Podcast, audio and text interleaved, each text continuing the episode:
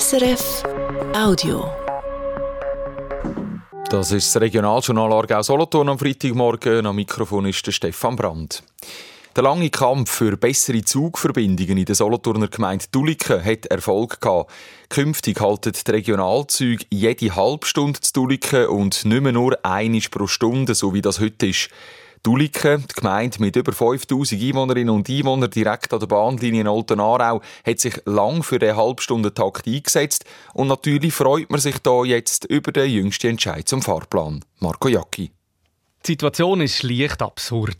Duliken hat zwar einen neuen, modernen Bahnhof, seit man auf dieser Linie der Eppenberg-Tunnel gebaut, vier Gleise, drei Perron, anhalten tut aber nur gerade ein Zug pro Stunde in die Richtung fahren die Regionalzüge zwar schon im Halbstundentakt, nur halten sie die Duliken nicht alle an.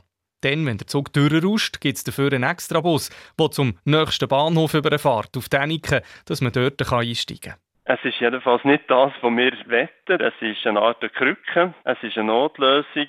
Sagt der Kiel Kolden, Leiter ÖV vom Kanton Solothurn. Wegen Baustellen können man einfach nicht überall anhalten, hat die SBB lang gesagt. Es geht nicht anders, als dass man Duliken rauslässt.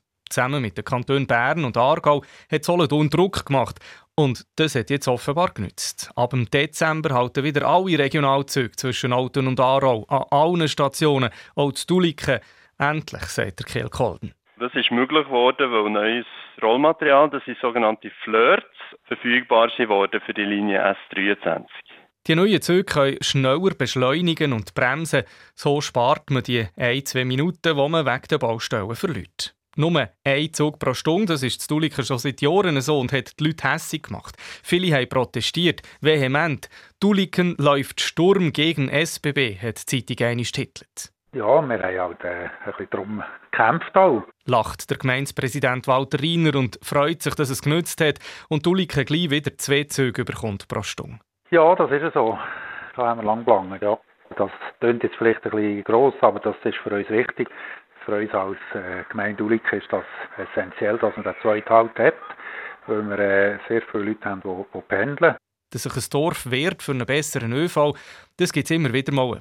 Die Uliken sind aber schon ein Spezialfall gewesen, sagt der Kiel Kolden vom Kanton. Ja, wir haben in der Tat im öffentlichen Fahrplanverfahren haben wir mehr Reaktionen bekommen als für andere Linien. Also das ist außergewöhnlich viel gewesen, was dann von ist gekommen. Jetzt ist der Protest also nicht mehr nötig. Ende Jahr fahren Züge wieder normal. Dann braucht es den komischen Bus von Duliken auf Däniken über den nicht mehr. Eine gute Nachricht gibt es auch für Pendlerinnen und Pendler aus anderen Dörfern, die mit dem Regionalzug Olten-Aarau unterwegs sind. Ab dem Dezember gibt es Aarau dann bessere Anschlüsse für auf Zürich. Gemeinde Wettigen verkauft ihr Ferienlagerhaus in der Bündner Gemeinde Vdam definitiv. Der Einwohnerrat hat dem Verkauf vom Ferienheim für 1,5 Millionen Franken gestern Abend klar zugestimmt. Wie die Aargauer Zeitung Online heute Morgen schreibt, hat es nur drei Gegenstimmen gegeben. Rund um den Verkauf vom Lagerhaus, wo Generationen von wettigen Schulkindern im Ski- oder im Klassenlager waren, hat es ein längeres Hin und Her gegeben. Vor einem Jahr hat der Einwohnerrat den Verkauf noch abgelehnt, weil die Gemeinde den Verkauf nicht richtig aufgeleistet hat. Der Eishockey-Club Olten hat es geschafft. Er steht im Playoff-Final der Swiss League. Der IHCO gewinnt gestern Abend das fünfte Halbfinalspiel gegen die GCK Lions vor heimischem Publikum mit 2 zu 0 und gewinnt mit dem Sieg auch die ganze Serie mit 4 zu 1. Es war aber eine harte Serie, gewesen, sagt der Oldner Stürmer Cedric Hüsler, der gestern Abend 2 zu 0 geschossen hat. Es war ein Riesenkampf. Ähm, sie, sind, sie sind sehr gut eingestellt von ihrem Coach, er hat das super gemacht. Sie sind jung, sie haben eine gute Technik und ja, sie haben uns, sie haben das Leben wirklich über weite Strecken schwer gemacht. Aber äh, ich glaube, äh, schlussendlich haben wir es verdient. Wir haben äh, eine super Serie gezeigt.